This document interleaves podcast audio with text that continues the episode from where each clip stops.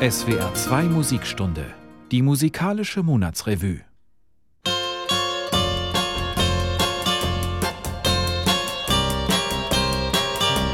Eins zu null für deine Liebe. Eins zu null hast du gesiegt. Herzlich willkommen, wir sind wieder da, die musikalische Monatsrevue. Heute starten wir in das neue Revue-Jahr mit einer kleinen, willkürlichen Auswahl an Themen, die sich vielleicht mit diesem Monat in Zusammenhang bringen lassen. Mein Name ist Lars Reichow. Im Hintergrund hören Sie den Kaiser auf einer seiner wenigen Schallplatten aus den 60er Jahren. Ja, damals hat er noch gesungen, um sich sein schmales Fußballsalär ein wenig aufzubessern.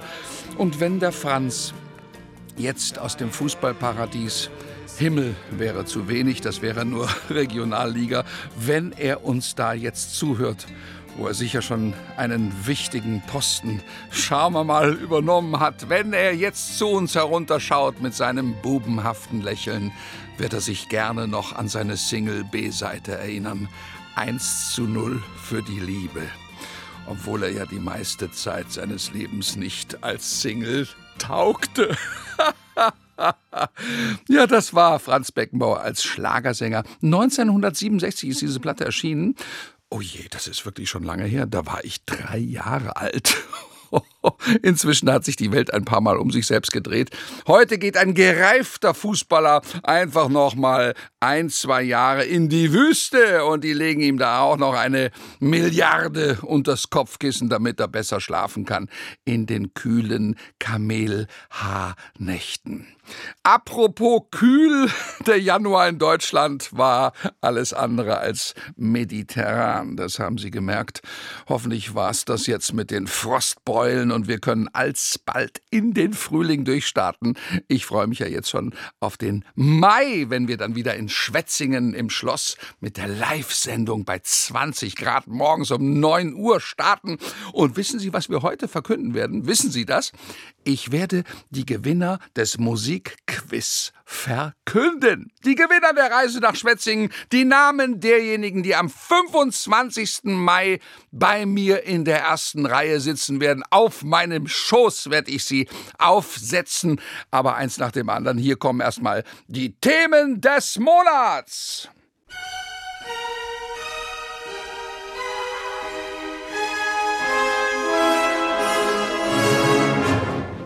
Düsseldorf. 53.000 begeisterte Menschen demonstrieren für die Handball-Europameisterschaft.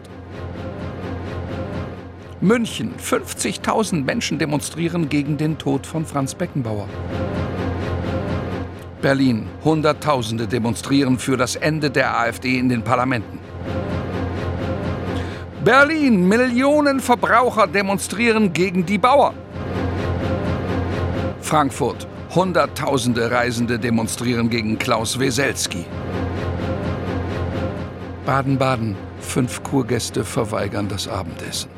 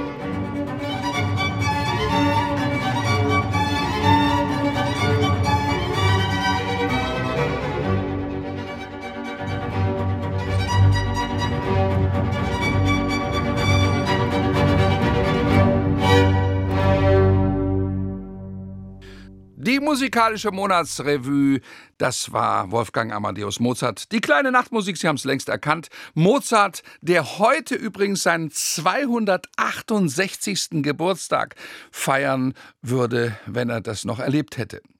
Ja, und von der Mozartkugel gehen wir jetzt zur Lederkugel. Franz Beckenbauer ist am 7. Januar diesen Jahres verstorben für mein Empfinden zu früh gestorben mit 78 Jahren, vielleicht an gebrochenem Fußballherzen gestorben. Ich will jetzt nicht noch einen Nachruf hinzufügen. Es gibt genug davon, hunderte von Statements von Leuten, die ihn kannten, die ihn gekannt haben wollten, die ihn geliebt haben, die ihn verehrt haben. Für mich war der Fußballer und natürlich auch der Weltmeistertrainer Beckenbauer immer ein sportliches Vorbild. Dazu gehörten auch die etwas seltsam anmutenden Sätze, Zitate, die die Fußballer damals noch mit Mut und Selbstvertrauen gesprochen haben. Ich hatte nur einmal das Vergnügen, mit Beckenbauer ein Interview zu führen, und da möchte ich einfach noch mal ein paar Sätze daraus einspielen.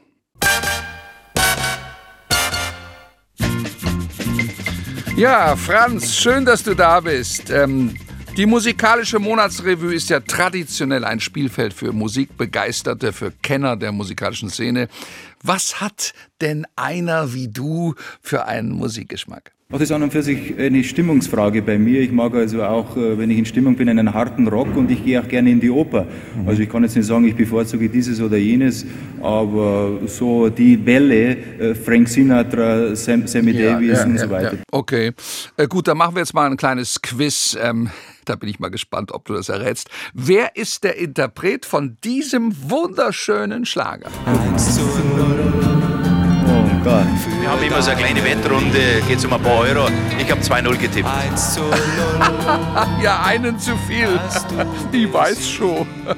Sag mal, Franz, weil wir uns so gut verstehen, vielleicht noch eine Frage wegen der WM in Katar.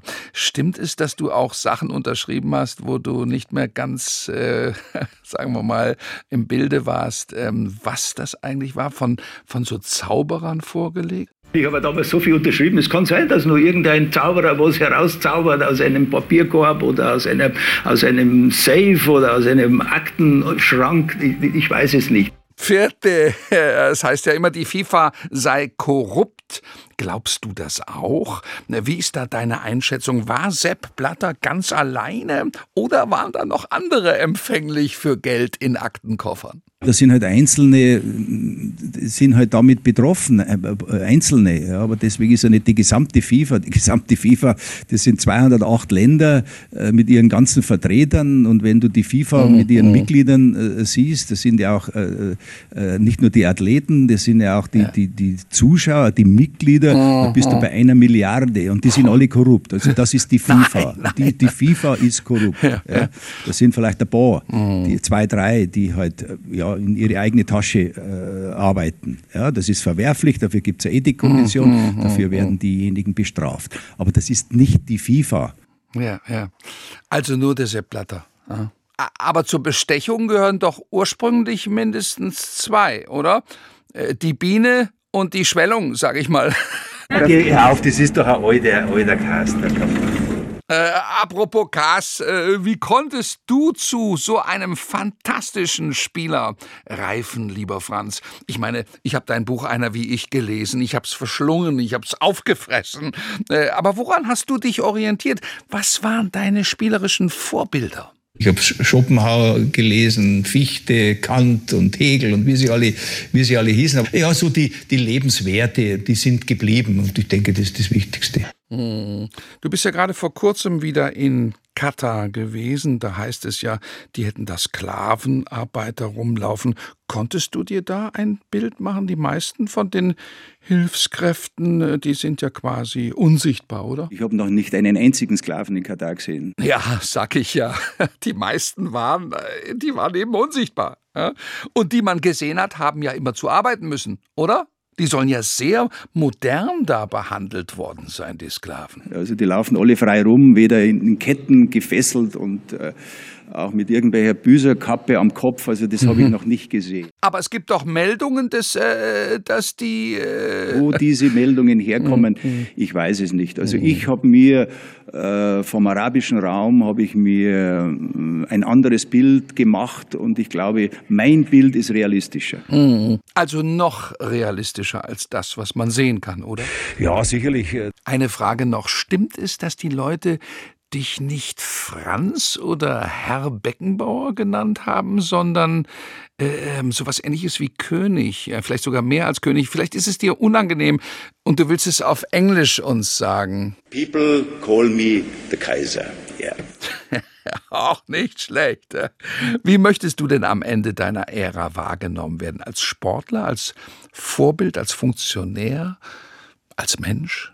Der Tod gehört zum Leben. Ich hoffe, dass ich keine Schulden oder dass ich keine bösen Worte hinterlassen habe, sondern irgendwann abtrete und wo die Leute dann meinen, naja, er hat seine Aufgabe eigentlich ganz gut gemacht und letztlich ist es ihm sogar gelungen, ein guter Mensch zu werden.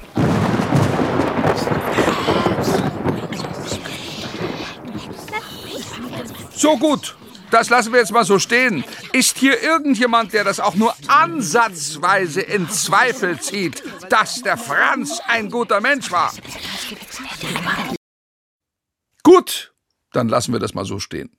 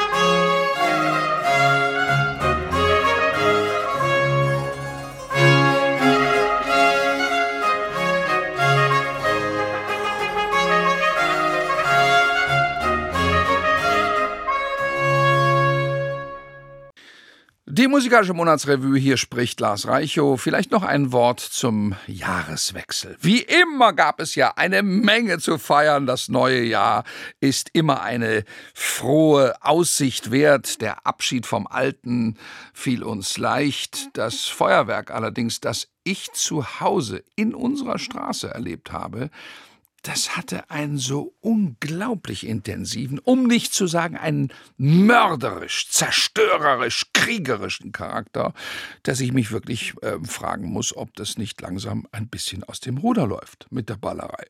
Ja, dazu kamen dann die Nachrichten über die Silvesterstraßenschlachten in Berlin, Hamburg, an den üblichen verdächtigen Orten. Ja, dieses Jahr etwas äh, weniger schlimm, etwas eingedämmt durch einen irrsinnigen Polizeiaufmarsch. Ich meine, das kostet noch einmal Unsummen, um die ganzen Idioten in Schach zu halten. Es ist doch am Ende ganz einfach. Wir sind eine Gesellschaft mit viel Erfahrung in Sachen Freiheit. Aber in letzter Zeit drängt sich der Eindruck auf, sind wir ein bisschen drüber. Ja, deswegen hätte ich überhaupt nichts dagegen, wenn man ein Silvesterfeuerwerk nur professionell, nur zentral an einigen Orten in der Stadt, auf dem Land organisiert, professionell veranstaltet. Das heißt, die ganze üble verletzungsträchtige Privatböllerei mit ihren unangenehmen Begleiterscheinungen. Das ist ja immer auch der ein oder andere Kinderarm in den Nachthimmel fliegt. Diese Dinge würde es dann nicht mehr geben. Also ein, zwei, mehrere Feuerwerke in der Großstadt von mir aus, in jedem Bezirk von Berlin, sodass man von überall etwas sehen kann. Wer mehr braucht, der geht eben noch etwas näher ran. Und dann haben wir Gewissheit an der Stelle, an der auch geböllert wird. Wir haben keine Verletzungen mehr. Und diejenigen, die diese Stunde nur nutzen wollen, um Balkone, Menschen oder Autos zu beschießen, explodieren zu sehen, die werden dann sehr schnell auffällig und können von der Polizei eingesammelt werden. Eine völlig außer Kontrolle geratene, dekadente Ballerei war das bei uns. Und äh, jetzt sprechen wir noch nicht davon, was es für die vielen Wild- und Haustiere bedeutet. Oder nein, vielleicht sprechen wir mal davon, wie sehr diese Tiere leiden. Im Tierheim, in irgendwelchen Kellern eingesperrt, in ihren Verschlägen, Nestern, Höhlen, unendliche Qualen vor Silvester bis Anfang des neuen Jahres. Übrigens empfinde ich auch diese kriegsähnlichen äh, Detonationen, die nichts, aber auch gar nichts mit guter Laune zu tun haben, sondern eher ein Hohn sind für diejenigen, die sich zum Beispiel in der Ukraine in einem tatsächlichen Krieg befinden. Und deswegen mache ich heute einen Vorschlag. Wir verbieten das Feuerwerk für alle, machen das nur noch mit professionellen, sehr schönen, bildhaften Feuerwerken an ausgesuchten Orten, sodass alle etwas davon haben und es von überall aus sehen können. Und um die Tierheime herum gibt es eine Bannmeile, da wird überhaupt nicht geböllert und dann hätten die erstmal ihre Ruhe und die Leute, die Kinder und Jugendlichen, die den ganzen Abend nur draußen gestanden hätten, um dort irgendwelche kleinen, billigen, verdreckten Raketen und China-Kracher abzufeuern, von denen die Hälfte nicht angeht, gleich nach zwei Metern in einer Hecke liegt, die hätten auch mehr Zeit, um mit ihren Weihnachtsgeschenken zu spielen. Außerdem würde das die Umwelt enorm entlasten, wenn nicht überall im Anschluss an das Feuerwerk des Schwarzpulver Millionen von Plastikkappen, Holzstäben, Milliarden von giftigen Partikeln in die Erde sickern oder vorher in der Atmosphäre verglühen. Tja, wie wäre das? Ein unangemessener Einschnitt in ihre Freiheit? Ich glaube, wir müssen ein paar Korrekturen vornehmen was den Begriff Freiheit angeht. So ein Silvesterfeuerwerk, bei dem alle Deutschen mitknallen, kostet ja im Schnitt 100 Millionen Euro. Ja, das Geld ist ganz sicher besser aufgehoben bei den Menschen, die um ihr Leben kämpfen. Hungersnöte aushalten, Überschwemmungsopfer, Zivilbevölkerung in Gaza, Kriegsopfer in der Ukraine. Ein bisschen Weitblick, ein bisschen Relativierung unseres Wohlstandes, unserer Verschwendungssucht könnte nicht schaden. Hier kommt mein Song des Monats und ich widme ihn einer Gruppe von Tieren, die in Deutschland zeitlos beliebt sind, aber er gehört auch allen lieben Hunden, die immer aufmerksam sind und ergeben, die gut gehorchen, die nicht mit am Tisch sitzen beim Essen, also oben am Teller und sich auch ansonsten gut benehmen können. Hunde, die gut erzogen sind, die mal bellen, aber nicht den ganzen Sonntag über oder nachts. Hunde, die uns mit großen, treuen Augen anschauen und damit sagen wollen, Danke, liebe Menschen, dass wir mit euch zusammen auf diesem Planeten herumtoben können. Das werden wir euch nicht vergessen. So einen Hund habe ich heute mal mitgebracht meinen Dackel.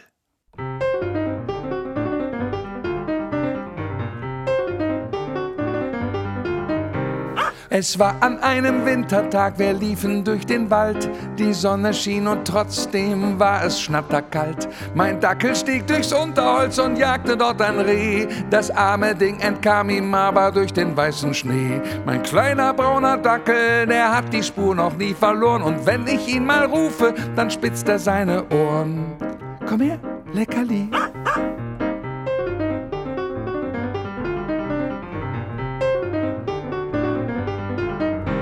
Ein andern Mal gingen wir spazieren durch unser Wohngebiet. Dann nehme ich keine Leine mit, weil er sonst immer zieht. Mein Dackel läuft in einen Garten, da saß wohl ein Mann. Den hat er dann gebissen, der rief mich sofort an. Ihr blöder kleiner Dackel, was hat denn der für Pläne? Da beißt er mir ins Bein rein mit seinen Schneidezähnen. Mein kleiner süßer Wackeldackel ist ein lieber Hund, sag ich. Wenn er sie mal beißt, dann hat das seinen Grund. Komm her. Mann, ne? Blödes Bein.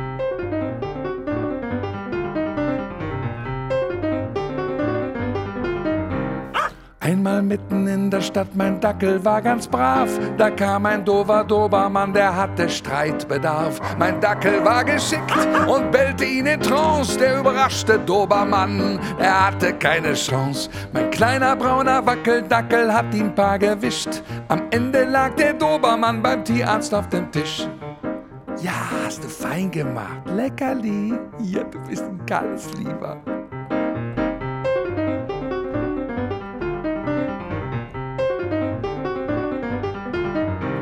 Ich glaube, es war im Sommer, wir kamen an ein Wasser. Mein Dackel wollte schwimmen gehen und wurde immer nasser. Kam wieder raus und rannte auf der Wiese pitschenass und schüttelte sich trocken vor einem Badegast. Hallo, geht's noch? Können Sie mal den Dackel hier abziehen? Das ist ja wirklich eine Unverschämtheit. Mein armer süßer Dackel, der ist doch noch so klein. Mein Wackelschnuckeldackel hat's doch nicht so gemeint. Na komm mal her, mein Kleiner.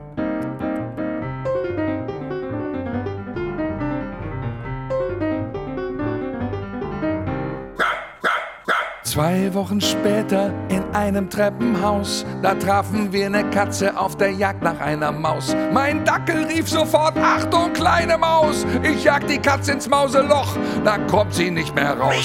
Mein kleiner brauner Dackel, der lässt sich nichts gefallen, der hat doch keine Angst vor scharfen Katzenkrallen. Mein kleiner süßer Dackel liegt abends müd und friedlich auf seiner Couch und blinzelt noch so niedlich. Und wenn er dann ganz ruhig sein kleines Schläfchen hält, dann weiß ich, mein Dackel ist der beste Hund der Welt.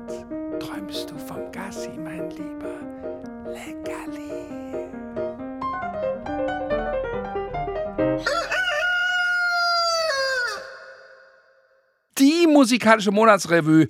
Wuff, wuff. Das war mein Song des Monats. Mein Dackel. Ich habe übrigens gar keinen Dackel, sondern das Lied äh, wurde angeregt durch einen Freund. Der hat sich jetzt einen Dackel angeschafft und hat mir ein Bild geschickt davon. Und das war so süß. Da habe ich gedacht, ach komm, dann mache ich mal ein Lied über einen Dackel.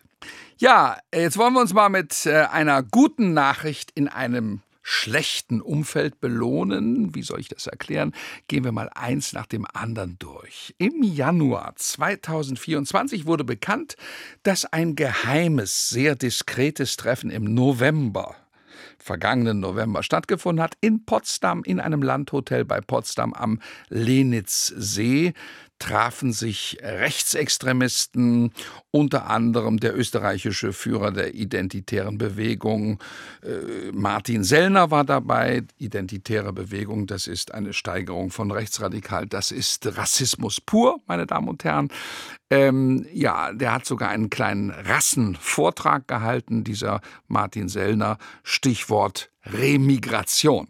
Der Begriff klingt ja fast niedlich in dem Zusammenhang. Raus aus der EU, raus mit den Ausländern. Auch Alice Weidel möchte gerne mit einem elitären Rest an Kerndeutschen hier verweilen. Wäre mal eine spannende Frage, ob die Idee von der Remigration auch für ihre Lebensgefährtin gilt, für Alice Weidels Frau, mit der sie zwei Söhne im Schweizer Exil großzieht. Lebensgefährtin ist auf Sri Lanka geboren, aber da macht die AfD-Parteivorsitzende sicher eine Ausnahme, gell? Übrigens auch nicht ganz AfD-konform, wie sie da mit einer Frau zusammenleben kann. Würde ich gerne in dem Zusammenhang mal eine Bewertung von Hubert Aiwanger vornehmen lassen. Meine lieben Zuhörerinnen und Zuhörer, das zeigt unter anderem die komplette Verlogenheit dieser Partei, die bei jeder Gelegenheit den bürgerlichen Pelz anlegt, Randgruppen der Gesellschaft brandmarkt und verhöhnt, ähnlich übrigens wie Adolf Hitler, dessen Lebenswandel, sexuelle Neigungen nichts mit dem zu tun hatte, was er als germanischer Führer durch seine Presseschergen verbreiten ließ. Also schon im Oktober 2021 gab es ein Treffen von AfD-Größen, die offensichtlich alle Teil eines Netzwerkes sind, das sich zum Ziel gemacht hat, diese Republik sturmreif oder umsturzbereit zu schießen. Hier hatte der Co-Vorsitzende, der gelernte Anstreicher Kropalla auf die Frage, ob er da nicht auch dabei gewesen sei, noch die unverschämte Antwort Ich bin genauso wie Scholz, ich erinnere mich nicht mehr. Was haben wir gelacht, Herr Kruppalla. Die Geschäftsleitung der AfD steckt voller bemitleidenswerter Figuren, namentlich der Büroleiter von Alice Weidel, Roland Hartwig, der auch in Potsdam im November dabei war und dort große Sprüche gemacht hat, der Roland Hartwig, wie man weiter organisatorisch vorgehen solle mit dem Projekt Remigration Ausländer raus. Hartwig den Weidel natürlich sofort um den Medien Super-GAU mit Personalhygiene zu begegnen, vorsorglich entlassen hat. Aber lassen Sie mich spekulieren, die beiden verstehen sich immer noch ganz toll und schon bald wird er wieder in einer anderen Funktion der Partei auftauchen, obwohl eine Remigration in die Klapsmühle angebrachter wäre. Bei dem von Ösi-Nazi Martin Sellner verwendeten Begriff äh, Remigration geht es diesmal übrigens nicht nur um Menschen auf der Flucht, sondern auch um die alteingesessenen Ausländer wie der Grieche, der Türke und der Italiener um die Ecke. Arrivederci, Hans. Der Ausdruck Remigration erinnert an die harmlosen, fast unschuldigen Begriffe, die die Nazis gewählt haben, zum Beispiel das Wort Konzentrationslager statt Menschenschlacht, Fabrik oder Lebensraum im Osten statt Vernichtungskrieg. So wie in Auschwitz von Berufswegen gemordet wurde, soll in der Remigrationstheorie hauptsächlich das deutsche Haus entleert werden, vom ausländischen Gerümpel befreit werden. Die AfD sollte sich vielleicht umbenennen in NSD AfD. Sie scheinen ja alle begeistert, vor allem immer dreister ihren kranken Nazi-Wurzeln nachzueifern. Diese inhumane Fratze der AfD gibt es nämlich auch, liebe Wählerinnen und Wähler, ob man's glauben und ankreuzen möchte oder nicht. Kann man alles nachschauen in den Interviews, die diese beweglichen Damen und Herren von der deutschen Alternative gegeben haben. Nun dieses Treffen in Potsdam. Und da sage ich nochmal herzlichen Dank an die Einladenden, den kranken Zahnarzt aus Düsseldorf, Gernot Möhrig und seine Familie, den Erfinder von Backwerk und Großaktionär von Hans im Glück, ein Gastroinvestor namens Hans Christian Limmer, hat viel, viel Gutes in unserer Gesellschaft bewirkt. Dieser Vorfall hat einen Weckruf, einen Tsunami der Demokraten ausgelöst. Übrigens, der Kapitalismus fürchtet sich traditionell ein bisschen vor dem Remigrationsansatz, kann man so sagen, weil ja nun Millionen und Abermillionen von Menschen ausländischer Herkunft dummerweise auch noch in der deutschen Konsumgesellschaft für ordentliche Umsätze sorgen. Aber solche Überlegungen spielen für die Reinheitsgebotsgestörten von rechts ja keine Rolle. Die deutsche Wirtschaft ist extrem labil, was solche Skandale angeht. Ein Rechtsextremer im Vorstand einer großen Firma kann sie binnen kürzester Zeit ruinieren. Da wirkt die freie Marktwirtschaft noch richtig heilsam auf den politischen Extremismus. Recht so. Wir sind uns oft dieser Macht nicht bewusst. Es ist die Macht des Verbrauchers. Sie entfaltet auch an der Wahlurne ungeahnte Möglichkeiten. Also ich gratuliere ganz ehrlich und aufrichtig dem Netzwerk Korrektiv, Recherchen für die Gesellschaft, Korrektiv zweimal mit C geschrieben, denn dieser Gruppe von mutigen Journalistinnen und Rechercheuren haben wir den kleinen Überraschungscoup vom Jahresanfang zu verdanken.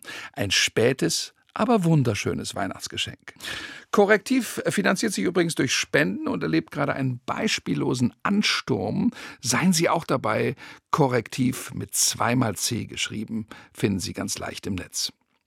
Wie bereits angedeutet, in vielen Städten haben sich die Menschen bedankt für diese Enthüllungen, indem sie zu Hunderttausenden auf die Straße gegangen sind und noch gehen werden, um sich mit klarer Haltung gegen die AfD und für eine funktionierende Demokratie zu positionieren. Da beginnt vielleicht etwas ganz Großes, Wichtiges in diesem Wahljahr 2024. Endlich schließen sich die Schultern unserer Gesellschaft zusammen und begehren auf gegen dieses schleichende, destruktive Gift der Rechtsextremen. Die AfD ist zum wiederholten Male enttarnt worden als antidemokratische, radikale Umsturzpartei.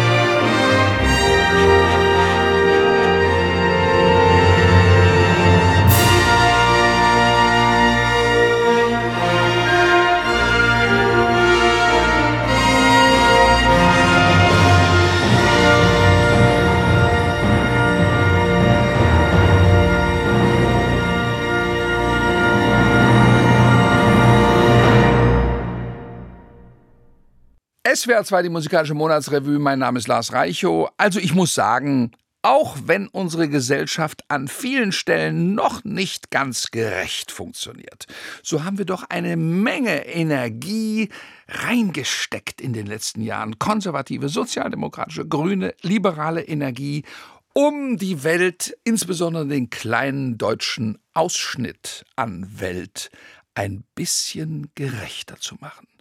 Und trotzdem gibt es immer mehr Gruppen in unserer Gesellschaft, die sich wahlweise abgehängt, die sich missachtet oder unbeachtet vom Politikbetrieb empfinden. Deswegen hat das Streikrecht wieder an Bedeutung und an Gelegenheit gewonnen. Die Bahn hat darin schon eine gewisse Routine, dazu komme ich gleich, aber jetzt waren auch die Bauern wieder total sauer auf die da oben haben die Bauern aus den Cockpits ihrer vier Meter hohen Hightech-Traktoren heruntergebrüllt, wenn sie nicht sogar noch einen kleinen Galgen angebracht hatten für Robert Habeck. Tötet Özdemir! stand in Wiesbaden auf einem Schild. Das ist schon eine Unverschämtheit, wenn sich eine Organisation so unterwandern lässt von Extremisten. Naja, das ist schon etwas geschmacklos, die Idee zu haben, in einer Auseinandersetzung, in der es um Bedingungen in der Landwirtschaft geht, um Streichung, Kürzungen, Subventionen, dass man da überhaupt an die zuständigen Minister denkt und sie dafür ermorden oder hängen will. Meine Damen und Herren, wo sind wir denn bitte? Ich finde, wer solche Symbolik auf seinen Traktor klebt, der sollte sofort wieder auf den Acker zurückgeschickt werden. Und dann sollte auch noch eine ordentliche Anzeige erfolgen. Denn so verhandeln wir nicht in Deutschland, meine lieben Bauern. Bauern sind wirklich ein verrücktes Völkchen.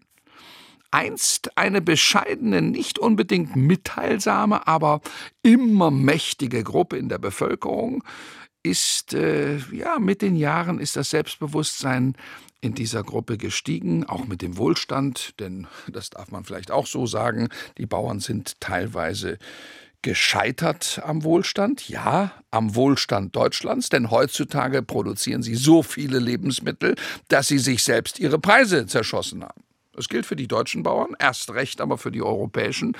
Deshalb ist der Alleingang in Deutschland in Richtung mehr Qualität, höhere Preise auch so kompliziert, weil da sofort ein Nachbarland einspringt.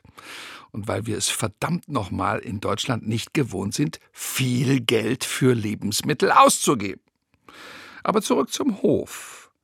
Es gibt Bauern, denen geht es ziemlich gut. Das sind nämlich nicht nur Bauern, sondern sie sind auch Immobilienbesitzer. Felder wurden zu Bauerwartungsland, Bauerwartungsland wurde zu Bauland. Fertig ist der Bauernmillionär. Natürlich gilt das nicht für alle Bauern.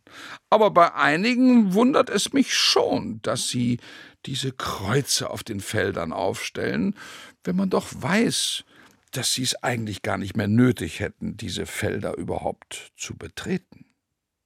Viele Bauern bei uns in Rheinhessen konnten ihre Scheunen und Arbeitsräume im Ortskern leer machen und in wertvolle Immobilien verwandeln.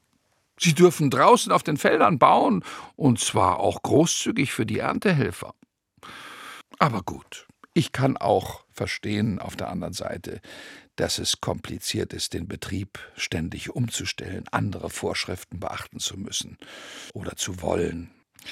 Also bleibt am Ende der Wunsch an die Bauern, seid ehrlich. Wollt ihr euch verändern oder weigert ihr euch, die Veränderung vorzunehmen? Was ich nicht verstehen kann, ist, wenn man einen Galgen oder einen Mordaufruf in Richtung Ministerium veranstaltet. Das geht nicht.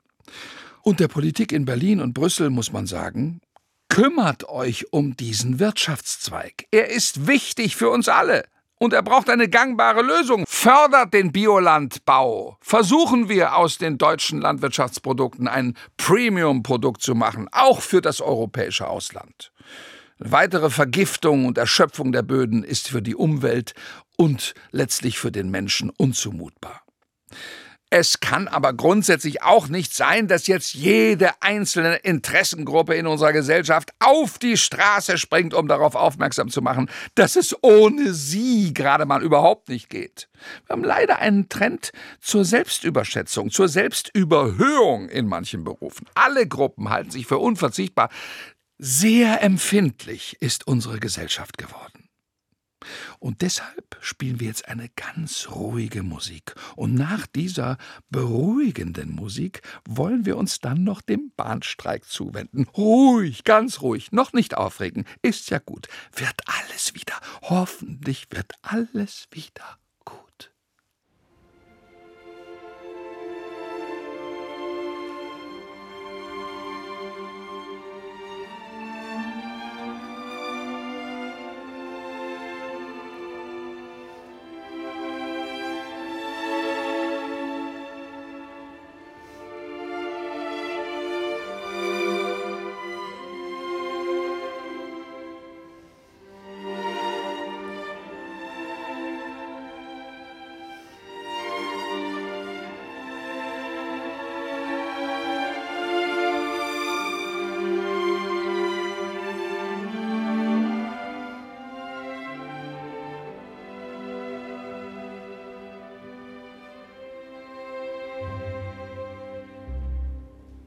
So, liebe Freunde, jetzt kommen wir zu einem Mann, dem die Herzen nicht mehr ganz so stark zufliegen. Ich würde sogar fast sagen, dass ihm die Unterstützung so langsam unter dem Gleisbett weggezogen wird und der vermutlich auch nicht zur Legende, zur Lichtgestalt taugt, sondern nur als kleine Gewerkschaftsfunzel in die Geschichte eingehen wird. Der Vorsitzende der Gewerkschaft GDL Klaus Weselski hat seine Truppen nochmal zusammengezogen zu einem sechstägigen Streik as long as it takes. Er will mit diesem spektakulären Move nochmal zeigen, wo der Eisenbahnhammer hängt. Und wenn ich mir Klaus Weselski so anschaue während der Pressekonferenz, wie er sich mit seinen immer mehr anschwellenden Wangen in eine Lokführerrage redet, als ob man ihm langsam die Heizkammer mit Kohle zuschüttet, Feuer ausbricht im gesamten Gesichtsraum, dann frage ich mich so langsam, ob bei diesem Mann noch alle Oberleitungen in Ordnung sind. Vielleicht noch mal zur Erinnerung, die GDL vertritt nur 10.000 von 220.000 Bahnbeschäftigten. Der Rest ist organisiert in der wesentlich größeren EVG. Weselski hat also immer noch im Hinterkopf, dass er seine Gewerkschaft nicht in die Bedeutungslosigkeit schicken möchte. Aber genau darauf scheint er jetzt hinzuarbeiten. Alles oder nichts. GDL oder ADAC. Äh, all in one. In seinen Statements wird er zunehmend beleidigender, zorniger. Es scheint so, als ob er sich schon vor der Pressekonferenz irgendwo aufwärmt, irgendwo eingeschrien hätte.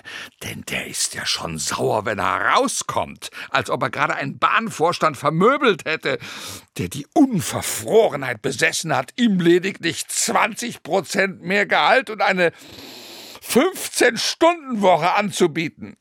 Tatsache ist doch, dass die GDL eine Reihe von Zugeständnissen bekommen hat. Fachleute sagen, das reicht eigentlich für einen Kompromiss. Aber reicht es auch für einen Kerl wie Weselski, der ja heuer seinen letzten Abschluss macht und danach vermutlich nie wieder in der Öffentlichkeit auftauchen wird, hoffentlich. Und irgendwo sollte dann auch mal Schluss sein. Also das, was Weselski da macht, gefällt mir nicht. Dieser Mann ist nicht auf der Suche nach einem Kompromiss, sondern er sucht einen Streik. Musik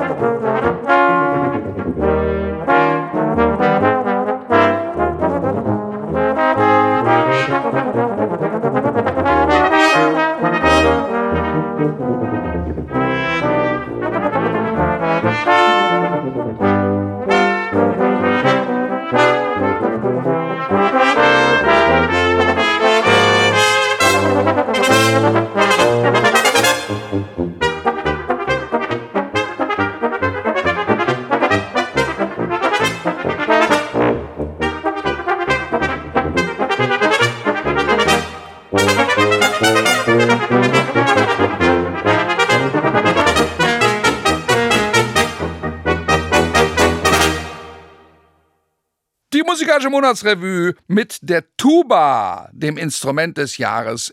Ist Ihnen schon mal aufgefallen, wenn man heute ein paar Leute hat, die irgendwas zusammen machen wollen? Ein Projekt, sag ich mal, eine Reise, ein Wochenende, eine Sportgruppe, irgendwas in der Art. Es dauert keine zehn Minuten, da hat einer von den Leuten schon eine WhatsApp-Gruppe eingerichtet. Tja, warum nicht? Niemand hat was dagegen.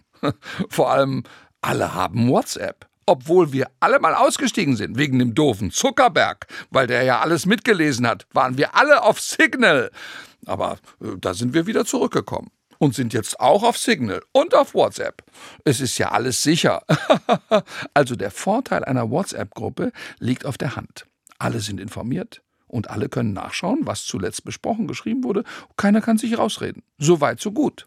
Wir sind ja seit der Pandemie eine total digitalisierte Gesellschaft. Gut. Dann schreiben dann erstmal alle aus der Gruppe ungefähr eine Woche lang rein, dass sie dabei sind. Hallo, freue mich, bin auch dabei, Grüße. Jo, bin auch dabei, euch allen noch einen schönen Tag. Will auch mitmachen. Danke fürs Einrichten, liebe Moni. Euch allen noch einen schönen Abend, ein schönes Wochenende. So, das ist aber erst der Anfang von der Gruppe mit dem Namen Fritz wird 60 oder Sommerwindparty, Skihasen, Haxen. Jetzt kommt in den nächsten Stunden und Tagen richtig Input. Habe nachgefragt nach Unterkünften. Das Haus wäre frei am 5., 6., 7., 8., 14., 9. mit Option auf 24.10. oder 26.11. Diese Recherche Ergebnisse lösen ungefähr 400 Reaktionen in der Gruppe aus. Von was, da kann ich nicht bis kann man auch nur einen halben Tag buchen oder sind da Hunde erlaubt? Sonst müsste ich eventuell, mm, mm, mm, müsste ich erst fragen, ob meine Tante, mein Onkel, kann sein. Ich rufe dich gleich mal an. Puh, jetzt wird's irgendwie kompliziert. Natürlich ist auch wieder viel dabei von der Abteilung. Wünsche allen noch einen wunderschönen Nachmittag, ein sonniges Wochenende und einen, Achtung, erfolgreichen Start in die Woche. Wie ich das liebe. Manche aus der WhatsApp-Gruppe Abi 100 verwechseln auch den Inhalt ihrer Arbeitsgruppe mit einem Poesiealbum. Und es kann plötzlich passieren, dass irgendein Mitglied unerwartet das Bedürfnis hat, Bilder von irgendeinem einem abgehaltenen Urlaub zu posten. Dann heißt es einfach nur Grüße aus Südtirol. Das löst natürlich Irritation, Interesse, Neugier und neue Sympathiewellen in der gesamten Gruppe aus. Wie Südtirol? Seid ihr schon da? Wie toll, wann war das? Will ich auch hin? Oder so schöne Bilder. Ich wünsche euch noch einen wunderschönen Abend, einen traumhaften nächsten Vormittag und ein erfolgreiches Restwochenende mit einem verheißungsvollen Start in den neuen Monat. Oh Gott. Als ich das letzte Mal in so einer Gruppe war, habe ich mich nach ein paar Tagen und etwa 500 neuen Eintragen, guten Wünschen, habe ich mich gefragt, wie kommst du da wieder raus? Ich habe jetzt noch andere Sachen zu tun. Ich meine, nicht beruflich, sondern ich habe noch andere Gruppen. Wenn man aber so eine Gruppe verlässt, dann steht das ja auch genau so da. Lars hat die Gruppe verlassen. Und das tut mir irgendwie auch weh. Das klingt ja so, als ob mich der ganze Scheiß nicht mehr interessiert. Und irgendwie ist es ja auch genauso. Aber ich will die anderen nicht verletzen. Also bleibe ich drin, wünsche ab und zu einen schönen Tag, einen angenehmen Abend, freue mich auf ein hoffentlich erholsames Wochenende, eine geruhsame Nacht und ich schicke ab und zu einen kleinen Tierfilm. Nur so, ganz kommentarlos. Und damit erhöhe ich die Klickzahlen in der Gruppe. Und vielleicht, vielleicht guckt ja dieser Zuckerberg auch mal bei uns rein und liest, was wir so schreiben. Und vielleicht sagt er dann, Halt, stop it. The Germans are stupid. That's not useful. Delete.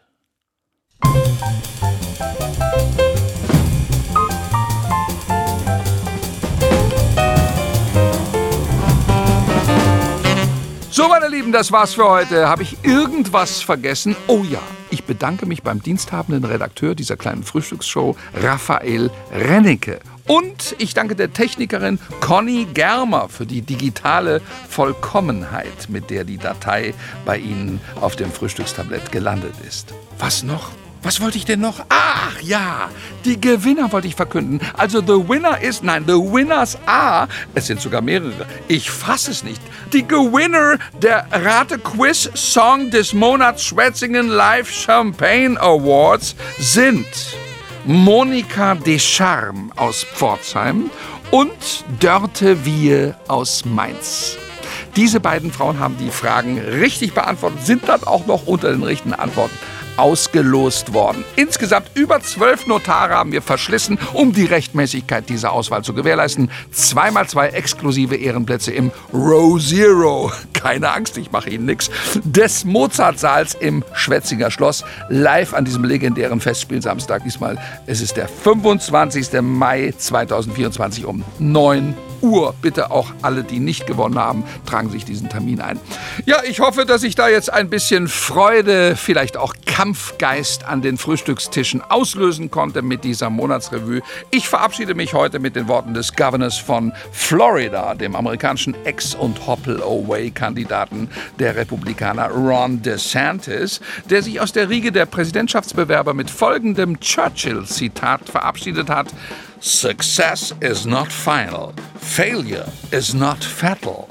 It is courage to continue that counts. Erfolg ist nichts Endgültiges, Misserfolg ist nicht fatal. Was zählt, ist der Mut, weiterzumachen. Schöne Worte. Die Churchill-Gesellschaft hat gleich kurz darauf gemeldet, dass Churchill das so nie gesagt hat. Only Ron DeSantis hat es gesagt. Hm, da kann man nur von Glück sagen, dass Donald Trump so dumm und so selbstverliebt ist, dass es ihm niemals in den Sinn käme, irgendetwas außer sich selbst zu zitieren. Und das Gute dabei ist, wenn man sich selbst zitiert, dann kann man jeden Tag etwas anderes sagen. Ist ja alles nachweislich irgendwie richtig. Wobei die Betonung auf irgendwie liegt. Auf Wiederhören.